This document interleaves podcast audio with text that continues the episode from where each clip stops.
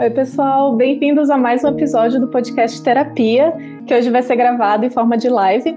Então, você pode estar ouvindo a gente ao vivo ou pelo seu aplicativo de, de podcast, que você preferir. É, meu nome é Maria Clara Rossini, eu sou repórter da Super e o tema que a gente vai falar hoje é sexualidade durante a pandemia. Bom, quem está sozinho nesse período continua na mão, mesmo que as quarentenas acabem se flexibilizando, a volta a uma vida íntima normal ainda parece muito distante da, da realidade. Então, quem está a dois também, quem está junto com o parceiro durante a quarentena, tem a perspectiva de passar 24 horas por dia, todos os dias, com o cônjuge, e já que muita gente está em home office e não tem período para acabar. E quem está comigo aqui hoje é o Rafael Bataglia, que também é repórter da Super. Oi, Rafael, tudo bom? Oi, gente, tudo bem? Estou aqui estreando no, no, Super ao Vivo, no podcast. É... Vocês lembram do início da quarentena, que alguns serviços de streaming começaram a liberar conteúdos gratuitos para quem estava em casa? Os canais a cabo também fizeram isso, né? Abrindo sinais. Então, isso aconteceu também com sites de pornografia. O Pornhub, por exemplo, ofereceu um mês de assinatura premium de graça. E o canal Sexy Hot liberou 10 filmes para quem não é assinante. Tudo para as pessoas evitarem aí furar a quarentena e ficarem em casa. Pois é, e também teve um aumento nas vendas de sex shops durante a quarentena. Num levantamento feito pelo portal Mercado Erótico, os donos de sex shops, eles relataram aumento de até 50% nas vendas. E isso inclui tanto os produtos que dá para usar sozinho, como vibradores, quanto aqueles que geralmente são usados em conjunto, como os lubrificantes e os gés de massagem. Então, pode ser que alguns casais estejam aproveitando a quarentena para tentar coisas novas, mas, por outro lado, a perspectiva de um home office eterno e esse todo esse tempo junto pode causar uma certa tensão entre, entre os casais. A gente tem dois grupos de pessoas aí, né? Quem está sozinho e quem mora com o seu parceiro ou com a sua parceira. Quem está aqui para conversar com a gente nesse podcast, nessa, nessa live, é o psicólogo Alexandre Valverde, que já é um velho conhecido da galera que ouve terapia. E acho que a gente já pode começar esse papo, Alexandre, é, justamente com esse primeiro grupo, que é o que está sozinho em casa. Dá para ficar quanto tempo sem sexo antes de enlouquecer? Nossa, que pergunta difícil. é, Rafa, eu sou, eu sou psiquiatra, é, que significa que eu sou médico ah, também. Desculpa. Não, não, mas não, não precisa pedir desculpa de jeito nenhum, nada disso, é só para colocar, para o ouvinte também saber que, que a minha formação é, é, da medicina e eu sou psiquiatra, trabalho com esse tema. É, quanto tempo uma pessoa pode ficar sem atividade sexual até enlouquecer? Pergunta bem complicada, porque acho que cada pessoa tem o seu ritmo, a sua rotina e o seu nível de tolerância para se manter inativo. Eu acho que a gente está falando, quando você comenta dessa inatividade, da inatividade da relação compartilhada, né, da relação que a gente vive com uma outra pessoa. Mas a gente tem, e isso está muito claro né, durante toda essa fase da pandemia, a atividade sexual solitária, que é a masturbação. Então, é, muitas pessoas têm mantido mesmo uma atividade sexual solitária, e, e isso faz com que elas se mantenham tolerantes aí, segurando a onda, para usar a expressão mais simples, né, durante essa fase, esse período de abstinência forçada, vamos dizer assim. A abstinência sexual por si, é, ela não, não necessariamente leva a, a, um sofrimento como a loucura você está falando, né? A gente dá, a gente brinca um pouco com isso, né? Até quando a gente aguenta assim subir pelas paredes e tudo mais. Mas a gente sabe que muitas pessoas, por é, opção ou por questões outras, se mantêm em inatividade sexual. Então a gente sabe que isso não é incompatível com a vida. Mas é, a gente sabe que a atividade sexual ela participa muito da, da de uma melhora é, da qualidade de vida. Também não quer dizer que as pessoas que não mantêm atividade sexual nenhuma não tenham qualidade de vida, não é isso. Mas é, as pessoas que se mantêm ativas, elas buscam essa atividade justamente porque elas entendem é, o, a importância na vida delas, no, no cotidiano delas, é, dessa prática. mas é, a prática sexual, como qualquer comportamento humano, ela, ela também se distribui como um espectro de atividades. Tem pessoas que vivem mais intensamente a atividade sexual e algumas pessoas menos intensamente. Eu estou falando no sentido do ritmo e da frequência com quem a gente mantém as relações sexuais. Mas a gente não pode estabelecer uma norma, uma regra para dizer, ah, se você não fizer com essa frequência ou fizer acima dessa frequência, você vai ter este ou aquele problema. É, cada pessoa tem a sua necessidade e a gente espera, né, que as pessoas reconheçam, identifiquem e pratiquem de acordo com as suas necessidades. E, e isso até, até tem uma questão para pular um pouco para o grupo das pessoas que não estão vivendo solitárias, mas estão vivendo acompanhadas, da, das diferenças de ritmo né, da busca pela atividade sexual, mas que isso é um problema até anterior à pandemia, né? Quantas vezes em sessão a gente ouve casais é, em que tem uma pessoa ali do casal que fala, ah, eu gostaria de transar todos os dias, a outra fala, mas a minha vontade é a cada três, quatro, cinco dias, ou a cada duas semanas, e isso daí pode gerar uma série de, de choques aí, de confrontações pelas expectativas que você cria em relação a, a, isso, né? Pois é, eu queria perguntar sobre uma coisa que até o Rafael comentou e que você comentou também, que é sem o sexo presencial, muita gente acaba indo para masturbação e principalmente para pornografia, né? É, no início da quarentena, uhum. a Itália chegou a registrar um aumento de 57% no tráfico em sites de pornografia quando, quando começou a quarentena por lá e na França foi de 38%, na Espanha de 61%, e aqui no Brasil também não foi muito diferente. Esse consumo, é, seja em menor ou em maior quantidade, ele é saudável ou pode ser visto como um problema, ou tem algum, algum limite? É, eu acho que o dado estatístico ele não traz muita coisa porque o nosso sofrimento ele, ele tem que ser individualmente avaliado, né? Então, essa informação, aumento do consumo de 63% da quantidade de, de páginas de é, sites pornográficos tal, que estão sendo mais consumidos.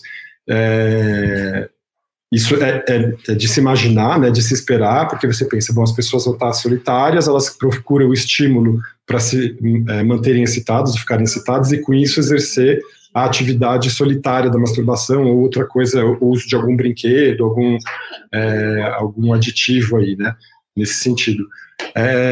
A gente começa a falar de uma atividade compulsiva ou impulsiva, a gente começa a, se preocupar com isso, é, muito depende da, da atividade sexual anterior da pessoa, da premência com que ela está buscando aquela relação e do grau com que ela consegue tolerar a frustração de realizar ou não realizar aquela atividade, né? É, a questão é que, assim, a frustração, ela está generalizada, né? Esse critério já praticamente virou tábua rasa, a não ser as pessoas que já estão convivendo com seus parceiros sexuais, as que estão sozinhas estão com essa, é, essa muralha na frente, não vai ter como satisfazer a vontade segundo os nossos padrões anteriores. Então, as pessoas vão buscando esses outros é, caminhos. É, se a pessoa consegue se manter é, livre no sentido de não, não, não perder da rotina dela, do repertório dela do cotidiano, tempo e, e energia para fazer as outras coisas, isso é uma atividade normal, saudável e faz super bem. As pessoas têm que manter uma atividade sexual durante a, a, a quarentena, mesmo que ela seja solitária. Isso é positivo para o moral da pessoa, para o humor, é, para a liberação de uma série de, de substâncias é, que são é, liberadas quando a gente atinge o orgasmo, que fazem bem para a nossa musculatura, que fazem bem para o nosso corpo, que fazem bem para a respiração, quer dizer, uma série de questões e, e que é, é, fundamental também para a modulação do sistema imunológico, a gente manter uma atividade sexual constante. Então, é interessante que as pessoas é, pensem nisso e cuidem da própria atividade sexual. Ah, mas nesse sentido não tem uma prescrição, né? Eu, eu não, não, vou chegar a fazer um receituário e falar assim, masturbe-se uma vez a cada 12 horas, ou pelo menos três vezes por semana, ou uma vez por semana. Eu acho que isso é uma questão de cada pessoa é, entender-se como um ser sexuado, em que medida ela busca isso e se isso está sendo libertador para ela.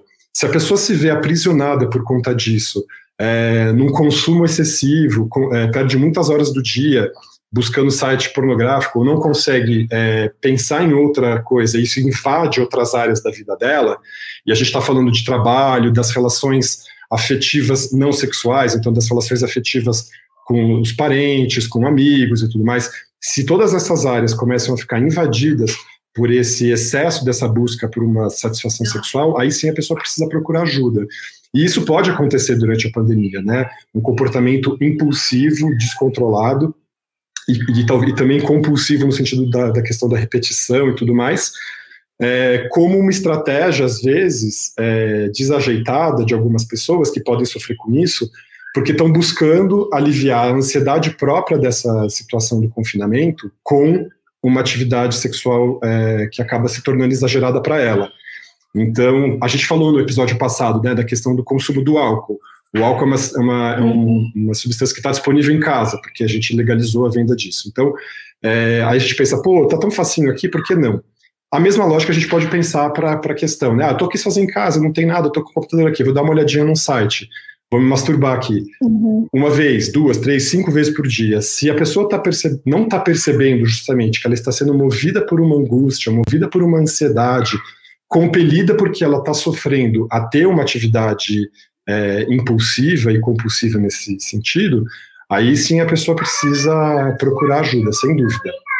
Mas é, uhum. um, um, uso de, desses recursos que estão na rede, desses sites para um estímulo e, e, melhorar a fantasia, e a pessoa ficar criando situações para se divertir, não tem problema. Aí a questão é justamente isso, né? Quando a diversão para de ser diversão e, vi, e a gente se torna refém disso. Mas isso é um. É, esses comportamentos todos eles têm que ser avaliados individualmente, né? Não existe ponto de corte para você falar ah, a partir daqui procure ajuda ou não. Vai muito da, da questão de cada pessoa, como ela lida com o próprio corpo, como ela lida com o tempo que ela dedica a essas atividades. É, a gente recebeu uma pergunta no, no, Instagram, perguntando, acho que justamente isso, é, até quantas vezes é normal se, se masturbar por dia? Então, o que está falando é que não existe exatamente um limite, isso vai variar de pessoa para pessoa. É, é, muito comum, né? A gente sabe, mesmo em épocas não pandêmicas, né? Tem pessoas, por exemplo, que mesmo durante o, o período do trabalho, elas precisam ter aqueles três, cinco minutinhos que elas vão ao banheiro, ter uma atividade sexual ali no, no mictório, por exemplo, né? Tô falando não no sentido de ficar se exibindo, mas no sentido de, de ter uma atividade ali naquele instante. É, às vezes a pessoa faz isso três vezes por dia. Se a pessoa faz isso três vezes por dia, vamos supor, né, no, no, período da manhã, no período da tarde, à noite ela não tem uma atividade sexual em casa. Eu estou falando isso no período antes da pandemia, tá? Se aquilo não interfere no cotidiano da pessoa, a pessoa entendeu que ela tem aquele pequeno intervalo no dia que ela faz isso, e, e aquilo não está tendo reflexo em outras áreas, a pessoa a gente não vai entender aquilo como anormal. A gente entende que a pessoa tem uma necessidade sexual aumentada em relação à maior parte das outras pessoas que se satisfazem de ter uma relação à noite, no dia, ou às vezes até com uma frequência menor, uma relação por semana, uma relação a cada duas semanas. É, tudo é uma questão da, desse, do, do balanço e do compasso entre a, a autoexigência e, e a exigência da, da pessoa com quem você está vivendo. E no caso das pessoas solteiras, é um, é esse limite é a pessoa que vai dando para si. Então, mas é interessante é, quando a gente, quando eu ouço essa pergunta vinda de alguém, ah, qual é o normal? Eu imagino que a pessoa já esteja se perguntando, poxa, será que eu estou normal fazendo o que eu estou fazendo? O interessante seria saber, poxa, quantas vezes você está se masturbando por dia? A pessoa falar cinco, dez uhum. vezes. É, muitos jovens, adolescentes, quando começam a prática sexual solitária, né, no começo da adolescência e tudo mais, se masturbam essa quantidade de vezes por dia, mas estão numa fase de descobrimento, de, de entendimento do próprio corpo e tudo mais. É, se isso perdura, pensar, né, como que a gente conciliaria uma atividade de masturbação 10 vezes por dia junto com um trabalho, ir para o almoço, cuidar da família, preparar, sabe assim, não tem como. Então a gente já imagina que sim, essa atividade uhum. nesse ritmo, com essa intensidade, ca causaria muitos problemas. É, se a pessoa, por exemplo, não tem esse espaço no trabalho para poder fazer isso, eu estou falando isso porque eu, eu, eu falo de relatos de, de pacientes que eu cuido, de pessoas que, que referem essa questão da atividade sexual, as pessoas podem ficar meio assustadas, falar, poxa, mas ele está falando de atividade sexual no trabalho, isso é hiper comum, né? Eu estou falando por, por ser uma questão é, conhecida nossa dos profissionais de saúde, assim. É, às vezes a pessoa simplesmente fala, imagina, não vou fazer isso nunca no meu trabalho com medo de ser pego por alguém, ser descoberto tudo mais. E aí, às vezes, essa situação pode gerar um problema. Se a pessoa não consegue controlar aquela situação e ela entende que é inadequado, mas ainda assim ela se sente impelida a fazer aquilo, ela corre risco de, de ser descoberta e com isso gerar todo o constrangimento pela situação moral de você ser pego numa atividade sexual e tudo mais, Isso pode ser um problema também. Então, a pessoa não está conseguindo conciliar isso com os padrões morais esperados naquele, naquele ambiente que ela está. Então, também, se a pessoa se, se vê refém desse comportamento, ela precisa exercer isso, a revelia das circunstâncias que, que podem é, gerar um constrangimento ou não, isso a gente também entende que, que pode ser um, um sofrimento e precisa de, um, de uma atenção. Mas, de novo, é, toda pessoa tem a sua norma, toda pessoa tem o seu ritmo. E isso muda ao longo da vida. Então a gente também fica com essa ideia de que ah, quando a gente é muito jovem, tem muita atividade, depois a atividade cai. Isso não necessariamente é verdade, isso não é linear. A gente pode ter um, um aumento da atividade na adolescência, depois a gente pode ter um, um, aumento da atividade no começo de uma outra relação, a gente pode ter um, um boom de atividade sexual também já numa relação antiga, que a gente conhece a pessoa, mas porque a gente se reapaixona.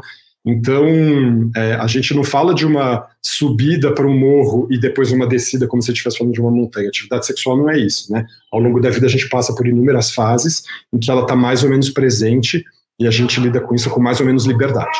Alexandre, eu queria falar sobre esse outro lado da moeda, né? A gente estava conversando agora sobre é, pessoas que estão nessa, nessa busca, é, ou, ou a, a, pergunta sobre o número excessivo de vezes de masturbação e tudo mais. E, e quando acontece a, a, falta de libido, né, essa, a, a perda da, da vontade de sexual? Porque eu vejo nos grupos de amigos com quem eu converso durante a pandemia que tem dois tipos muito claros de pessoas, né? Estou é, falando dos do, do, do solteiros, que são aquelas pessoas que ficam o tempo todo procurando é, formas de, de, de, encontrar ali parceiros no, no Tinder ou outros aplicativos de relacionamento, trocar nudes, enfim. E tem aquelas pessoas que estão pensando em tudo menos em sexo. E eu queria saber se isso é normal numa situação dessa, por que, que isso acontece, o que, que você acha? Tá, é, é, interessante mesmo isso, porque é, se a gente for olhar, se a gente pudesse, eu, não acredito que a divisão seja em duas, em dois polos, né? Os que buscam muito e os que não buscam nada. Eu acho que tem toda a, a, todo o comportamento humano, ele sempre se distribui de uma maneira normal que a gente fala, né? Acho que a gente vai lembrar aí do, da escola, da curva de Gauss, né? Que é aquela curva em forma de sino. Então, qualquer comportamento que a gente for observar, as pessoas se distribuem numa curva que tem esse aspecto. Então, aí você está me falando dessas duas pontinhas aí da beirada do sino, né? Da, do, dos 5% ali que vão buscar uma coisa mais frenética e os outros 5% que não vão buscar atividade nenhuma e vão esquecer da vida sexual, e aquele miolo do meio que está tentando se virar com o que tem o que pode. É, sim, realmente a gente vê esses dois, é, essas duas posições e aí as, as, os intermediários entre esses dois polos. É, você falou da, da inatividade sexual, da diminuição do, da, da libido. A gente não pode deixar de falar que isso pode estar associado a um quadro depressivo. Né? Então, diminuição da libido é uma das características de uma depressão. Então, a gente já falou aqui de depressão em outros episódios, então a gente até convida o ouvinte para conhecer as, as, nossas outras falas anteriores. E, e em que sentido a gente se preocupa com isso? Quando você está numa depressão, uma série de aspectos da sua vida, de comportamentos, de âmbitos da sua vida vão ficar restritos, reduzidos.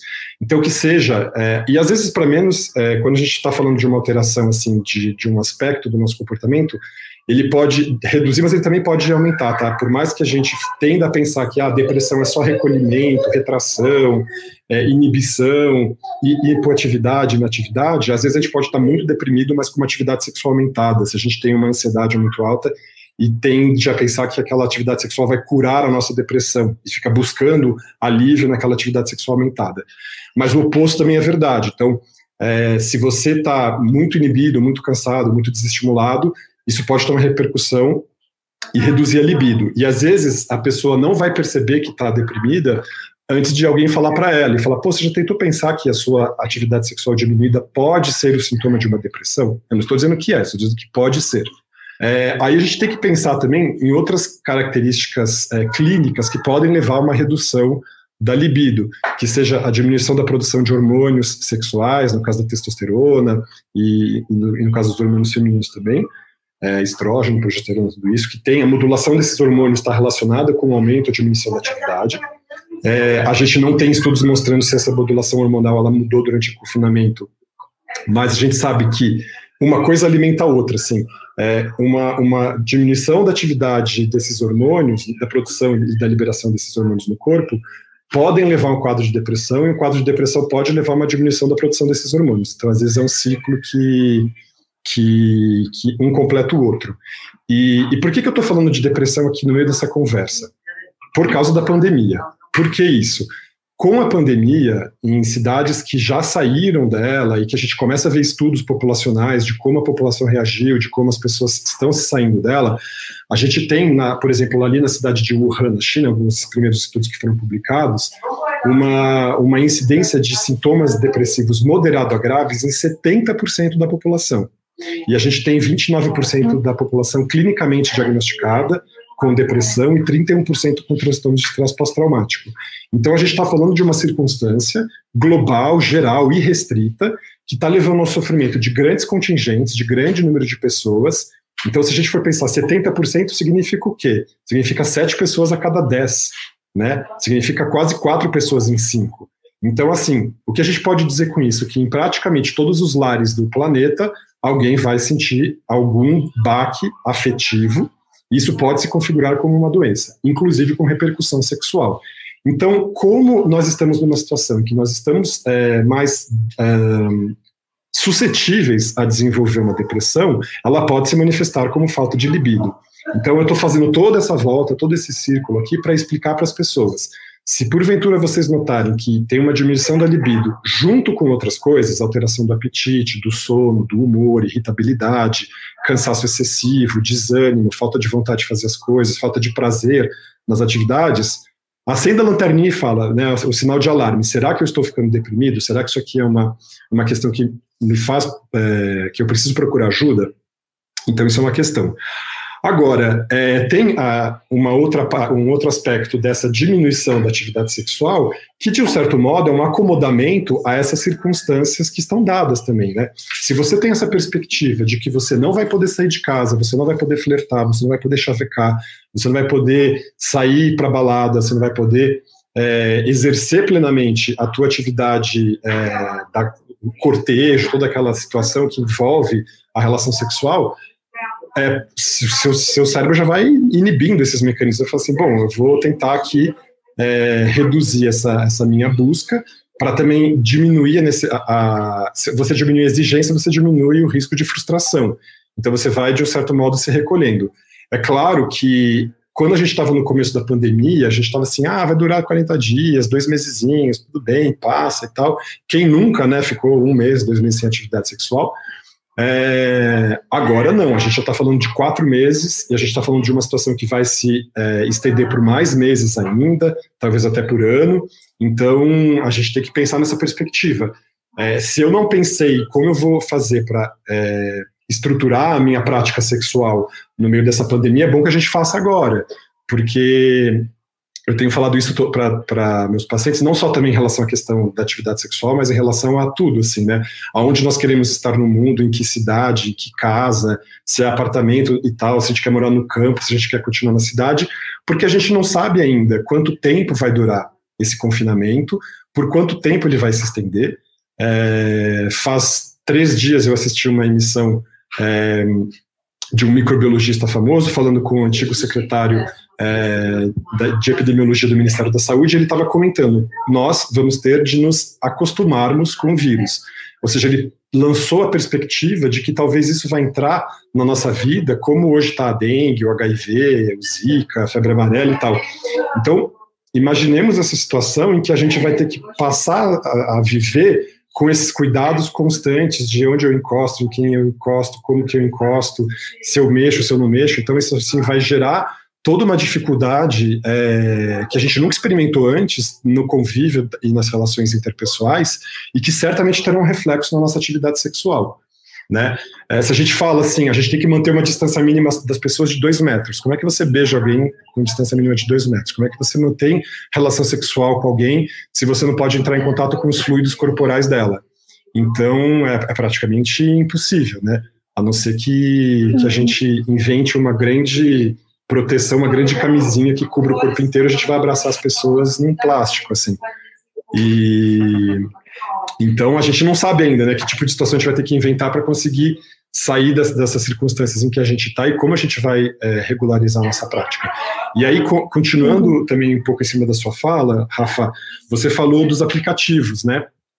E, e, a gente sabe Sim. que teve um, no começo da pandemia teve é, um aumento do, do, dos aplicativos, depois teve uma redução porque as pessoas se assustaram e pararam de querer se encontrar.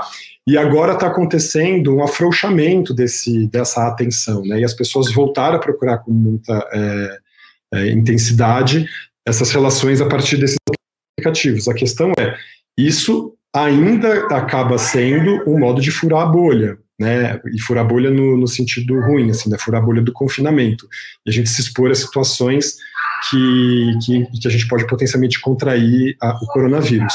Por quê? Não vamos esquecer que o, o, coronavírus ele tem um período de latência, então as pessoas não estão com né, tatuados aqui na testa, estou com a Covid. É um vírus invisível e que se a gente sai com uma pessoa aparentemente saudável, mas que é portadora desse vírus, ela pode nos contaminar. Então, isso gera essa dificuldade é, suplementar em relação a, a, ao exercício da nossa prática sexual. E de uma maneira mais dura ainda do que é o HIV. Porque o HIV, você usa uhum. camisinha, você tem. Porque é realmente só o contato íntimo mesmo. Agora, o coronavírus, você não consegue nem ter o contato prévio, né? O beijo, o abraço, é, a aproximação do corpo e tudo mais. Então, é, a gente não sabe por quanto tempo isso vai se estender, mas pode ser que a gente tenha que desenhar a, a, nossa conduta sexual, as nossas práticas sexuais a partir dessas novas limitações. E a gente nem sabe quanto tempo isso vai durar. E então, assim, o que eu recomendo, eu tenho recomendado para os meus pacientes, para as pessoas com quem eu trabalho, tal, no meu consultório, que eles é, mantenham contato com essas pessoas pelo Grindr, pelo Tinder, pelo Hornet, né, por todos esses aplicativos, e que eles tentem é, fazer atividade à distância mesmo. Então, usar a câmera, é, fazer essas brincadeiras todas que a gente consegue fazer é, pela internet, porque aí você já vai gerando, de um certo modo, uma relação com aquela pessoa que depois que a gente puder sair do confinamento, isso se transformar numa relação concreta, né, é, presencial, física ali, e, e você não deixa de manter uma atividade sexual estimulante também, e, e que é até mais interessante do que consumir o, o conteúdo pornográfico, porque você está gerando um encontro com uma pessoa, tem toda uma dinâmica dessa provocação sexual, tem toda uma, um, uma coreografia nesse sentido que é mais estimulante. Uhum. E é importante as pessoas se manterem ativas nesse sentido. É, é engraçado você falou isso do, justamente dos aplicativos, porque, que nem o Rafa falou, eu tenho também muitas amigas que acabaram baixando aplicativo de relacionamento no início da pandemia e depois é, apagaram por essa é, impossibilidade no momento de encontrar com a pessoa. Então acaba uhum. também diminuindo esse, essa, essa vontade, que nem você falou, de é, a, a libido cai também. E, e uma, uma é. pergunta que, que eu tenho de algumas pessoas do Instagram que gostariam de saber o seu perfil no Instagram, se você, se você tiver é, algum perfil profissional, uhum. alguma coisa, é, se puder tá dar o arroba. Claro, eu é, acabei, a gente acabou esquecendo de me apresentar no começo, né? Eu sou Alexandre Valverde, eu sou médico psiquiatra, eu estou aqui desde o começo do, do podcast Terapia. Eu tenho um perfil pessoal no Instagram que se chama ale.valverde. Uh, tem a minha página é, do consultório, que é alexandrevalverde.com.br, e, e, também tenho dois canais é, no YouTube. Um se chama República 1411 e o outro se chama Incêndios, verso e reverso. E nesses canais eu falo também de questões relacionadas à psiquiatria, mas também com uma temática voltada para questões políticas, de religião, de arte. Então é bem interessante. Se vocês ficarem interessados em procurar esses canais, ficaria super feliz. Ah, legal, obrigada pela dica. E bom, eu acho que a gente falou bastante do, de quem está sozinho em casa, sozinho eu digo sem o, o, um parceiro, pode até morar com alguém, mas é, precisa praticar o sexo sozinho. E, e, quem, mas a gente também tem muita gente que está passando a quarentena com o parceiro, que está vivendo às vezes 24 horas por dia com o parceiro, principalmente quem está em home office. E então, querendo ou não, é uma, um convívio intenso que está rolando. É, isso afeta o sexo de alguma maneira? Como que, que isso se reflete? A gente tem N situações diferentes que se produzem com isso. Assim, é bem interessante essa pergunta, Porque por mais que nós estejamos casados com a pessoa, isso não significa que a gente fez um compromisso para passar 24 horas do tempo juntos, assim, né? E, e às vezes as pessoas moram em casas que elas não conseguem manter distância no sentido de ter o um espaço reservado para um trabalho. Então, às vezes você só tem uma sala ou é um apartamento tipo um loft que é tudo aberto. Às vezes é uma casa pequena mesmo que tem mais pessoas ainda. Então, vão gerando essas dificuldades suplementares à medida em que a gente vai vendo aí é, o modo como as pessoas vivem.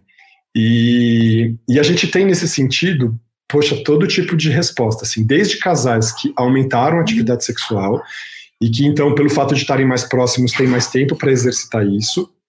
E aí também com todas essas questões que você trouxe esses dados, né, do aumento do consumo de, de produtos de sex shop, que aumentou em 50% as vendas e tudo mais, numa espécie de redescoberta aí da vida sexual entre o casal. É, você tem as situações é, de conflito que acabam é, surgindo por conta desse convívio excessivo, e claramente isso tem repercussão na vida sexual, né? você passa o dia conflitando, certamente você não vai é, ter uma atividade sexual tão interessante, ou talvez nem tenha vontade de ter uma atividade sexual no período da noite. E, e a gente sabe também que, que os conflitos é, domésticos têm aumentado. É, a gente está falando aqui da situação ainda das relações sexuais é, consentidas, das pessoas que estão afim mutuamente de manterem relações sexuais. Mas aí também, relembrando o episódio anterior, né, a gente tem todas as situações em que a atividade sexual é, não, não consentida, é estupro mesmo, né, isso é super é, é, não vou dizer que é super comum, mas quero dizer que tem, acontecido um aumento importante disso, e essa situação ela tem que ser vista também, então a gente aproveita de novo para denunciar essa situação das relações assimétricas, das relações abusivas, e de como algumas pessoas podem, justamente por estarem confinadas, é, estarem reféns né, dessa pessoa que abusa, né, geralmente é um homem, é, que acaba sendo abusador, e mas também tem situações muito curiosas, assim, de, de por exemplo, é, casais que, te, que mantêm relações abertas e, e que não conseguem é, manter essas relações fora de casa por causa do confinamento e então tiveram que se rearranjar e se reorganizar para reinventarem a vida sexual. É, e aí, nesse sentido, essas relações também existem assim, a configuração de um elemento é, saída para transar com outra pessoa fora, ou às vezes quando convidam uma pessoa para dentro. Então, até essa dinâmica dessas relações poliamorosas, elas mudaram com a pandemia. E então, nesse sentido, é, tudo vai depender muito da prática prévia, né, dos seus hábitos sexuais anteriores, do modo como você tocava e lidava com a sua vida sexual, e em que sentido esse confinamento ele criou barreiras para o exercício da sua prática sexual livre. Então, é, então a gente tem de tudo, né? desde essa questão do aumento da, da, da, da atividade até uma diminuição e até uma, é, uma não realização da atividade sexual por conta dessas limitações. Então, isso a gente vem observando mesmo. É bem, é bem curioso e, e é interessante também rever os arranjos que os casais é, vão fazendo para passar essa fase.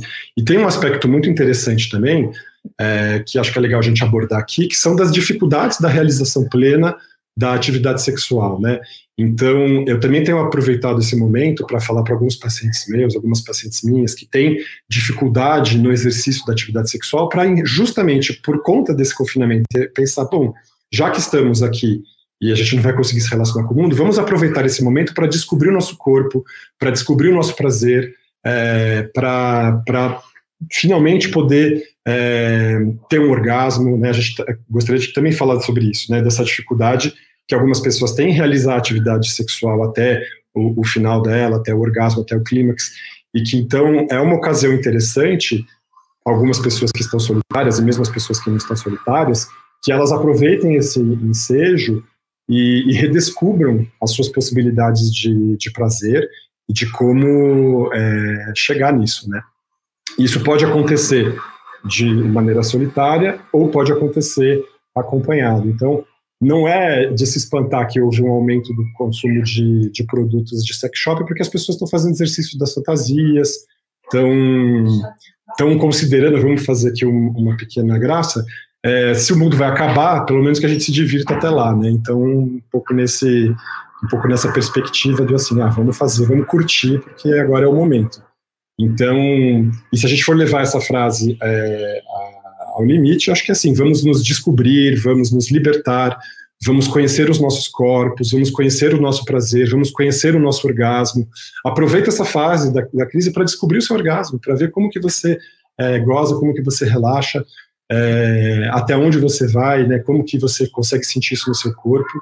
Então, para além da gente ficar pensando aqui em números, né, a gente se masturba tanto, não sei o quê, e a gente faz isso quantas vezes por semana, pensar, dessas vezes que eu estou executando essa atividade sexual solitária ou acompanhada, eu estou me fazendo bem? Eu estou é, me satisfazendo, eu estou conhecendo detalhes do meu corpo que eu não conhecia, eu estou conhecendo zonas erógenas que eu não conhecia, eu estou descobrindo prazeres que, que me eram, é, que não me foram reservados até então, e agora eu posso descobrir isso. Então, essa fase pode ser uma fase de muita descoberta, de muita autodescoberta, de muita descoberta acompanhado e de muita descoberta do outro, né? A gente descobrir prazeres que a gente pode oferecer para o outro é, e liberdades que a gente pode se dar e dar ao outro né, nesse momento. Legal. Alexandre, é, a gente está se encaminhando para o final do, da live, mas tem tempo para uma Sim. última pergunta, que é justamente como é que vai funcionar o sexo pós-quarentena.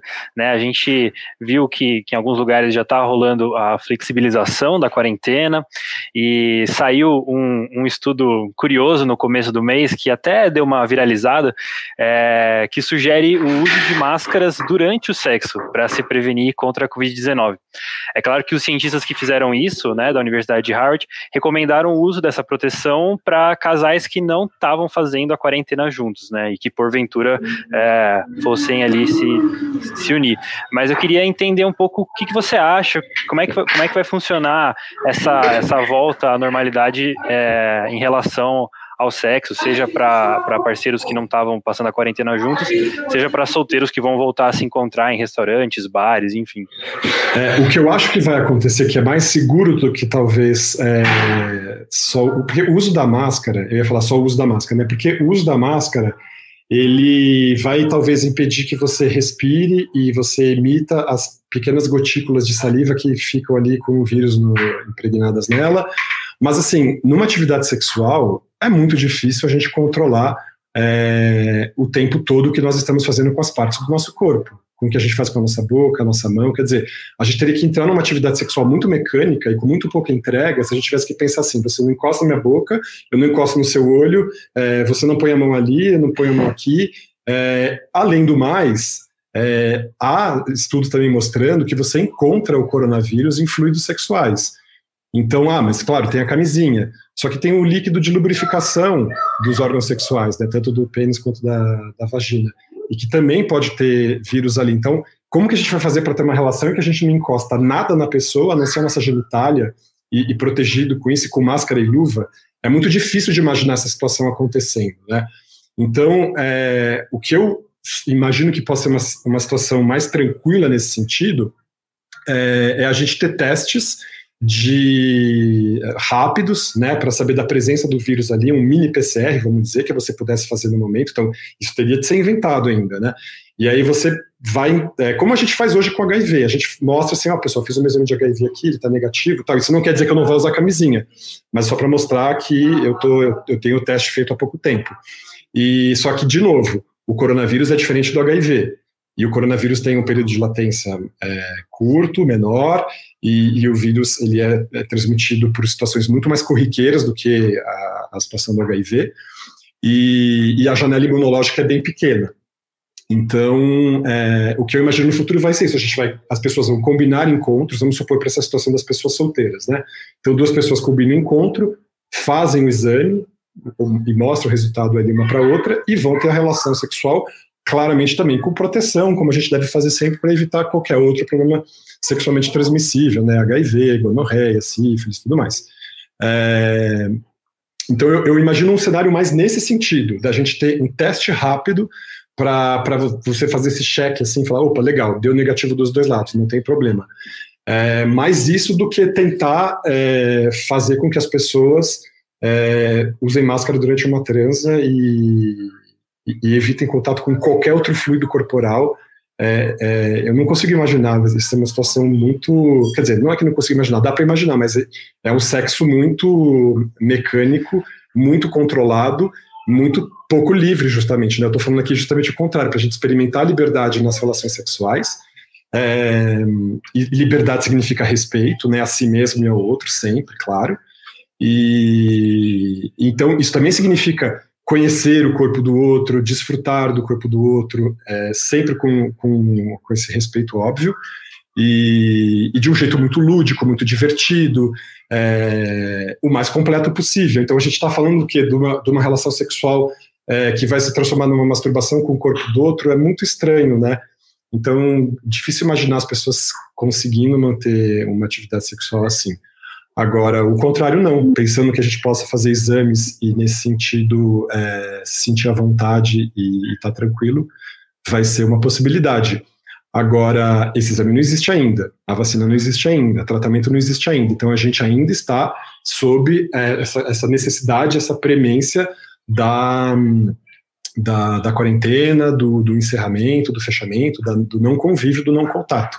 Então isso ainda vai ser a regra, por isso, é, é interessante que se a gente está solteiro, solitário, solteira, solitária também, é, mantenhamos uma atividade à distância, por enquanto virtual, e, e é muito, só para fazer um pequeno comentário anedótico disso, é, tem sido muito comum é, ouvir, principalmente entre pessoas mais jovens, daqueles solteiros convictos arrependidos, assim, fala, putz, meu, eu devia ter decidido namorar antes da, da pandemia acontecer e tudo mais. E as pessoas que já estão falando em, cara, assim que acabar e, e a gente puder começar a encontrar as pessoas de novo, vou começar a namorar, porque a gente também não sabe quando é que vai acontecer a próxima pandemia, e mesmo se essa, a gente não vai ficar o tempo todo nesse movimento de reabre e fecha de novo, reabre e fecha de novo.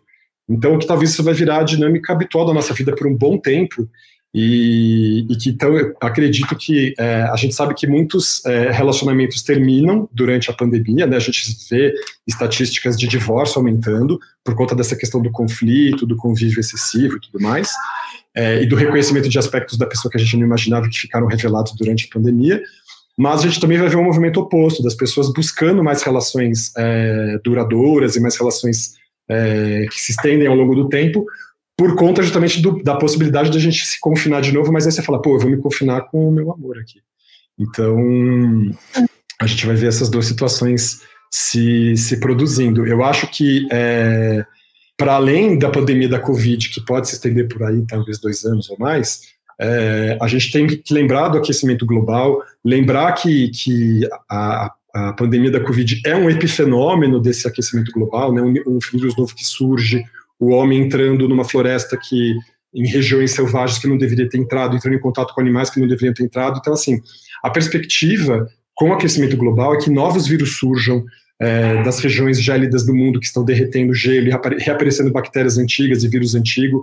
Então, talvez essa seja só. Essa não é nem a primeira da, da, das pandemias, porque na verdade a gente tem que considerar a pandemia de 2002, a de 2012, a de 2013.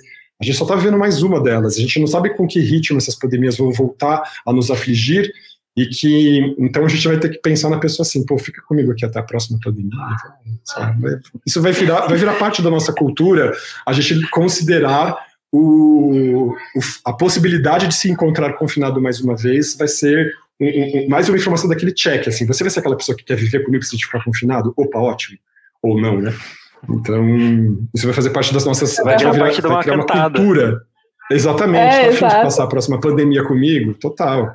E, mas isso vai fazer parte da nossa cultura mesmo. A gente vai ter que colocar essa perspectiva sempre em questão agora, quando a gente for fazer qualquer coisa. Comprar uma casa, decidir o bairro em que a gente vai morar, com, que, com quem a gente vai viver, é, que relações a gente quer manter, em que cidade a gente quer estar. Então, assim, é, a pandemia ela vai provocar e promover é, uma série de mudanças nos nossos comportamentos, então, alimentares, é, comportamento de escolha de emprego, escolha de moradia e tudo mais, e também as nossas é, escolhas e, e condutas é, sexuais, da atividade sexual. Uhum. Quando eu estou falando isso, eu estou falando escolha no sentido de, daquilo que a gente escolhe praticar, mas não é, com quem tudo mais, que isso são questões íntimas e individuais. Né? Sim, bom, a gente é, vai ter que encerrar aqui a, a live, o, o podcast para quem está ouvindo.